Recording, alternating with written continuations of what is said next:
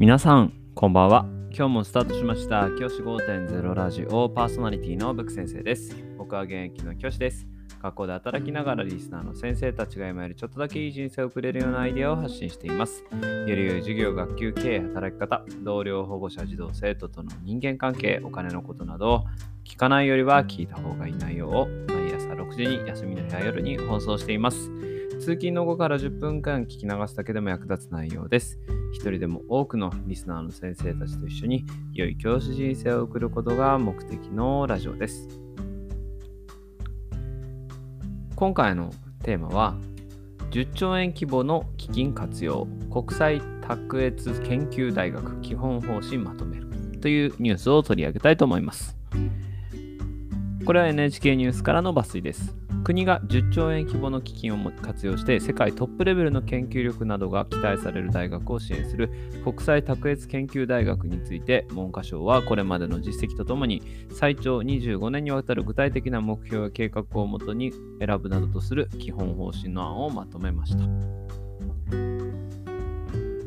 案では研究の質の高さの指標となる引用回数の多い論文をどれだけ生み出しているか。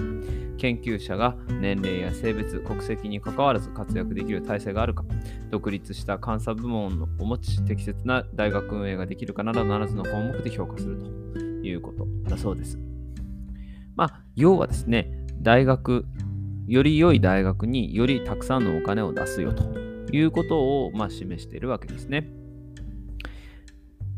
僕自身このこれから日本という国がこれから先生き残っていくためにまず大事なことはこの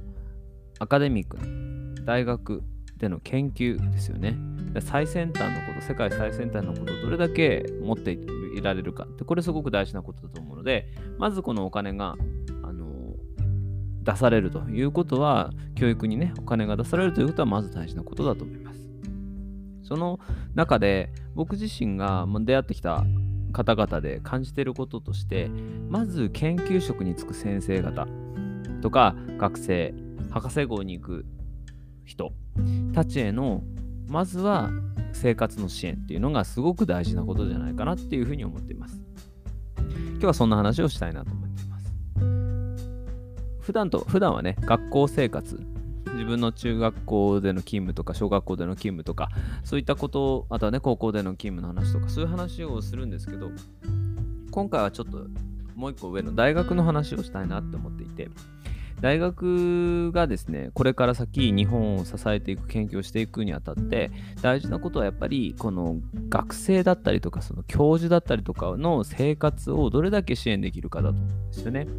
最近有名な成田先生。イェール大学のね、助教でいらっしゃる成田先生。テレビとかでも出てるし、YouTube だとよく出てる方ですよね。もう本当に世界屈指の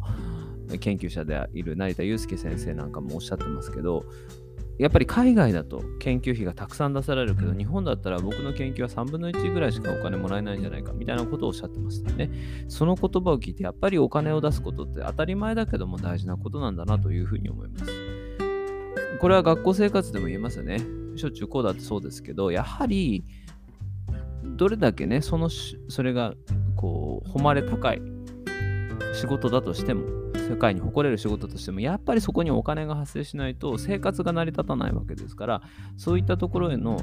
当たり前ですがお金を出すこと、教育にお金をかけること、すごく大事なことだというふうに思っています。大学のね、先生方が、教授なんかが調べたりとか、そのね、研究者のもとで大学院生なんかが研究していくわけですけど、そういった方々が、まず安心して研究ができるように、生活を整えてあげること、それすごく大事なことだというふうに思います。それができて初めて日本という国の研究力が上がっていくんじゃないかなっていうふうに僕は思っています。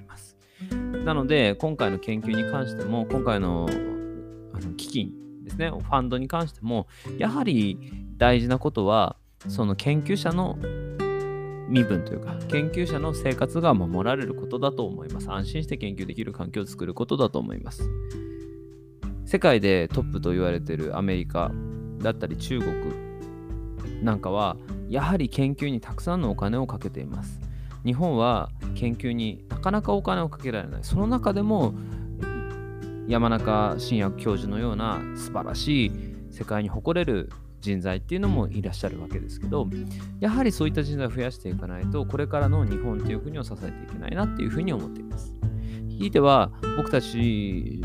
のように小中高で働いている先生方もですねそういったところに送り出すような人材を育てなければいけないなっていうことも改めてこのニュースを見て僕は感じましたやはりそういった形で日本っていう国が世界で台頭していく世界で今のね経済大国ギリギリまだ経済大国とギリギリ言えるラインかと思うんですよ。これから先もしこのまま同じようなことをね失われた30年だって言われてるこの期間をまた繰り返したらおそらくもう世界の経済大国からは外されてしまう時代が絶対に来ると思います。そうならないためにもまずは